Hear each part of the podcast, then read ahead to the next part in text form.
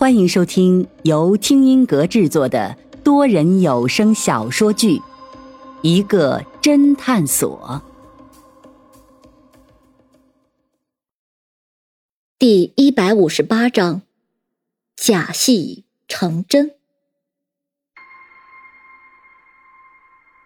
杨业垂头丧气，显然他以为王倩勾引自己是因为自己的魅力，现在看来明显不是。人家只是为了工作而已。这时，那个小偷小顾开口道：“啊，我呢就更简单了。我爸是个开锁匠，我虽然没有子承父业，但是开锁那还是很熟练的。那天星娱乐公司就找到了我，让我假装一个小偷，然后让周浩明识破。”老飞这时开口道：“既然这三个人不是托，这么看来……”这周浩明还是有一定的推理能力的吗？那可不一定。云峰否认道：“你不要忘了，我们每个人的房间门口都有监控摄像头，大门也有摄像头，甚至部分游客房间里面都有摄像头。周浩明只用看看监控，就可以知道三个人的动向了。”啊！房间里有摄像头？一名女游客惊叫道：“对，这看来也是天星公司的安排。”而且故意安装在女性的房间里，可能是因为女性更容易相信鬼神的传说吧。云先生，你说一切都是真人秀，那就都是假的喽？是不是端木林他们都是假死？其实他们还活得好好的。不是，他们是真的死了。你的意思难道说节目组为了节目效果，真的把人给杀了？这也太离谱了吧！侯先生，你开什么玩笑？应该是你的想法太离谱了吧？老飞和方寸都情不自禁的笑出了声。侯刚顿时又想发作。刚才明明是你说这是真人秀，一切都是假的，所谓杀人只不过是在演戏，但是你又告诉我他们真的死了，怎么解释你这自相矛盾的地方？道理很简单，杀端木林的时候发生了意外。意外？你想想。如果杀端木林的时候是在演戏，那么他们会用真刀吗？当然不会，应该是用道具刀。对，他们肯定会用道具刀，比如能伸缩的那种，刺人的时候刀刃会自动的回缩变短。但是那天直播的时候却发生了意外，道具刀没有回缩变短，不是道具刀没有回缩变短，而是因为直播那晚苏佳佳拿的那把刀。根本不能伸缩变短，因为有人偷偷把道具刀换成了真刀。众人再次惊讶万分。云峰接着分析道：“你们还记得当晚端木林被杀，众人破门而入，苏佳佳和张博生分别说了两句奇怪的话。苏佳佳看到端木林的尸体时说：‘是血，是真的血。’而张博生检查完尸体之后也说了一句话：‘他死了。’”是真的死了。众人想了想，当时这两个人好像还真的说了这两句话，但是那个时候却没有太多人在意。现在想想，还真是可疑。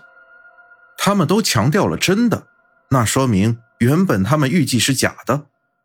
众人这时总算明白那晚端木林为什么看不到黑衣人了。原来这些都是端木林在演戏。云峰舒了一口气，说道：“所以整个过程是这样的，端木林此次就是天星娱乐公司的特邀嘉宾，他的任务就是对神女不敬，亵渎神女，然后和苏佳佳发生冲突。而这边的工作人员在趁大家不在的时候，把神女像偷偷的弄成神女流泪的样子。当天晚上，当端木林和已经穿了黑衣服的苏佳佳到了神女像那个小屋里后。”天星娱乐公司的工作人员开始群发短消息给大家，然后直播开始。我们看过那晚的监控录像，周浩明和张博生收到短信从房间里出来的时候，不但很悠闲，而且带着笑意，说明他们一点也不担心这个短信的事情，一切都进展得很顺利。端木林故意装作看不到苏佳佳，让大家都暗暗惊异，黑衣人就是神女。接着，周浩明和张博生登场。他们首先配合苏佳佳演戏，让别人以为苏佳佳是从外面刚刚回来，然后他们让苏佳佳杀了端木林，再配合他演戏，从而让杀死端木林的黑衣人瞬间消失了。然后直播结束了，我们都赶了过来，他们便佯装撞门。其实刚才的门可能就是开的，但是等他们再次进入那个小屋，却发现端木林流的是真血，而端木林也真的死了。等一下，既然端木林的死是个意外，那假死变成了真死，这可是发生了命案，不是应该终止这个真人秀的拍摄，等待警方的到来吗？可是后面突出周浩明是名侦探的戏码，不是还照常上演了吗？侯刚仍旧怀疑。侯刚说的显然就是当晚六个人说的不在场的证据，明明就是周浩明的个人秀。你们还记得端木林死的当晚苏佳佳的反应吗？云峰说着看向林阳。林阳虽然有点不情愿，但是犹豫了一下，还是说道：“他嚷着要报警。”对，没错，就是苏佳佳嚷着要报警。不过现在想想，其实他们不是真的要报警，而是联络了天星娱乐公司的总部，向他们汇报了现在的情况。而当时的天星娱乐公司总部显然没有预料到事情的严重性，他们可能心想，反正命案已经发生，不如就顺水推舟，于是做了一个愚蠢的决定：真人秀活动继续。王倩这时悠悠一叹：“啊，公司这一次活动投入了大量的人力物力。”而且投资巨大，并且和国内某个电视台已经签了协议，所以高层肯定不想就这么半途而废。众人都不禁倒吸了一口冷气。这天星娱乐公司还真是够冷酷无情的，已经真有命案发生了，他们却想着不要中断真人秀节目的拍摄。那究竟是谁偷偷换了那把道具刀？侯刚开始有点信服云峰了。云峰看向小顾，说道：“顾先生，你是不是被周浩明他们怀疑过？”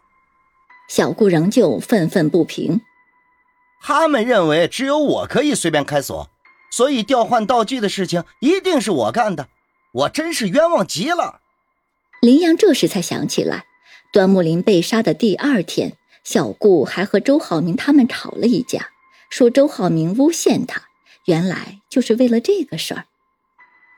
侯刚又不耐烦道：“哎，云先生，你能不能不要卖关子了，直接说谁换了道具？”云峰却一脸悲伤：“其实没有外人调换道具刀。什么意思啊？你刚才说是有人调换了道具刀，现在怎么又没有了？”云峰表情严肃的说道：“我说的是，其实没有外人从苏佳佳的手里调换道具刀。”调换道具刀的，就是苏佳佳本人。